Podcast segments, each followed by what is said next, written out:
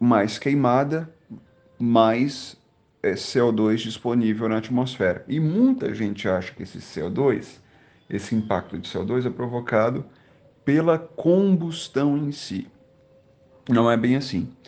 Uh, vamos supor que você tem uma área queimada na floresta exatamente igual, em termos de tamanho, de uma área queimada na cidade. Tá? Vamos supor que seja concreto pegando fogo.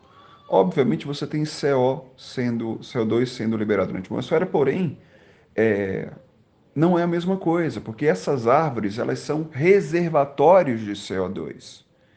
Então você perde CO2 em larga escala para a atmosfera e também perde a capacidade de reter CO2 a longo prazo. Em escala global, isso é muito, muito grave. Existem ainda os impactos diretos é, em loco, que além né, de animais queimados, como eu falei, além de perda de hábitat, você tem a fumaça que também invade outras áreas e que pode impactar populações, inclusive levando várias populações à morte.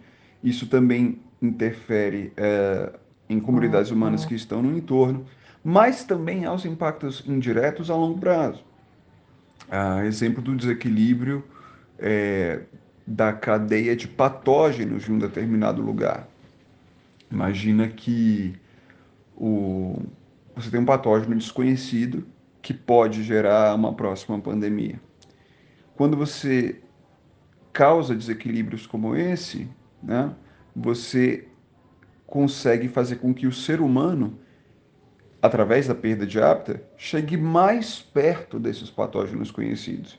Isso, aliado às interações negativas que nós temos com os animais silvestres, pode gerar surtos, epidemias ou mesmo pandemias, como é o caso da Covid-19. Covid-19 é um exemplo né, de, de uma zoonose.